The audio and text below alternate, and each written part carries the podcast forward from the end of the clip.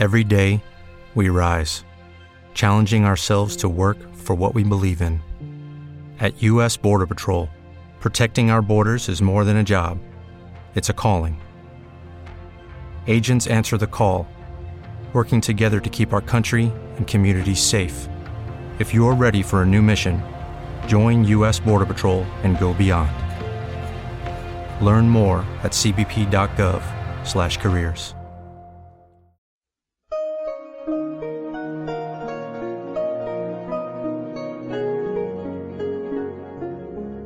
La Rueda del Misterio. Dirigido por Miguel Ángel Pertierra. Música original de José Luis López Durán. Comienza La Rueda del Misterio.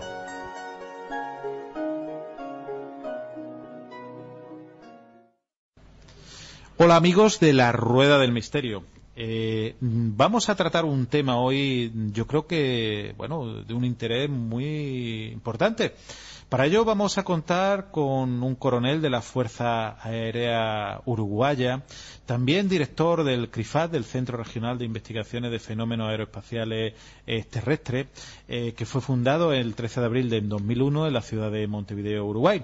Queremos darle las gracias a Ariel Sánchez Ríos eh, por su valentía y, y de verdad por, por las facilidades que nos ha dado. Muy buenas tardes desde España, buenas tardes allí en Uruguay, Ariel.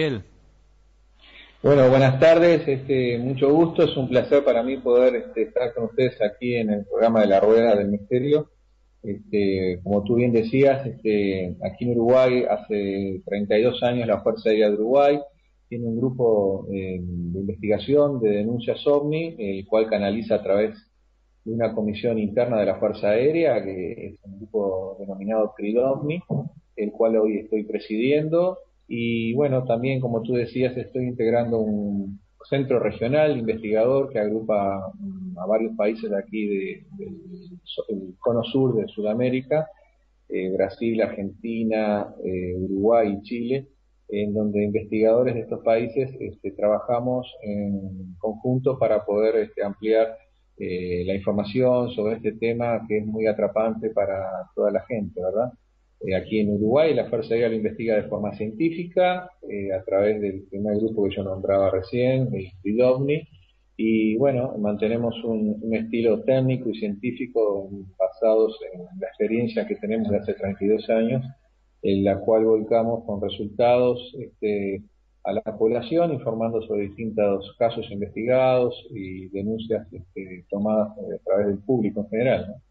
Pues la verdad es que sí, de, de, nuevo queremos darte las gracias por, por, bueno, por lo que nos va a contar de todas las cosas que, que sabemos y que, que, tiene en tu página crifas.org, que ya la mencionaremos. Para hacer la entrevista también contamos con nuestro amigo colaborador Antonio Peralta. Buenas tardes, Antonio. Eh, muy buenas tardes y bienvenido y bien recibido aquí en España en la Rueda del Misterio, Ariel. Bueno, muchas gracias Antonio, un placer también para mí poder conversar con ustedes. Y a los mandos técnicos, y también te va a preguntar Jesús Pertierra. Buenas tardes, Jesús. Hola, buenas tardes, Ariel, desde España. Bueno, buenas tardes. Este, un placer también este, poder conversar contigo, Jesús, y, y poder compartir este, eh, mi experiencia con vuestra audiencia. Yo creo, Ariel, eh, vamos a entrar eh, en temas directamente. Como tú bien dices, se crea, bueno, los estudios, el Centro Investigador eh, Regional de Investigadores de Fenómenos Aeroespaciales y Terrestres, pero también la Fuerza Aérea Uruguaya eh, tienen un gran interés en estos fenómenos aéreos. Tú que eres un integrante, un, eres además un cargo importante, eh, ¿Cómo se gesta todo esto y cuál es la importancia realmente que tienen estas investigaciones?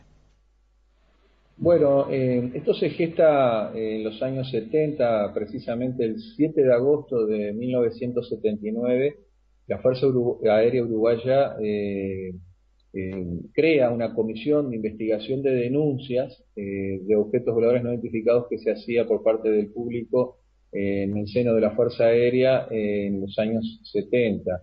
Eh, dadas las características y la cantidad de denuncias que en esas fechas este, la Fuerza Aérea recibía, eh, el Comando General de la Fuerza Aérea de Uruguay decide formar una comisión investigadora eh, a través de tres oficiales, en su momento en actividad, que juntamente con personas que investigaban ya desde hace algún tiempo a través de grupos civiles que existían aquí en Uruguay, eh, son todos ellos reunidos e invitados a realizar una tarea conjunta de investigación sobre estos avistamientos que eh, estaban dentro de la jurisdicción de la Fuerza Aérea, ¿verdad?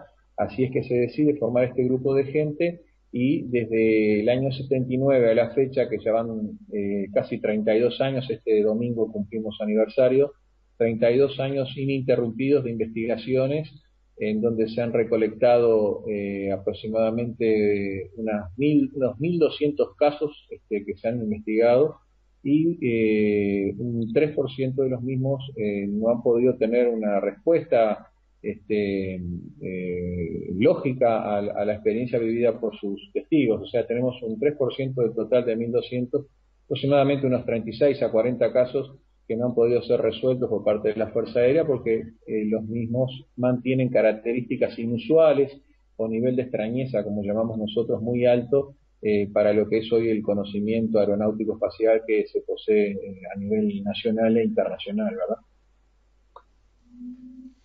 sí, Ariel, de estos casos que no quedan, por la lógica, como bien dice, resueltos, por las técnicas o características que conocemos, eh, ¿Hay alguno que pudiera, presumiblemente, eh, algún artilugio de estos, en tu opinión, por supuesto, ser terrestre?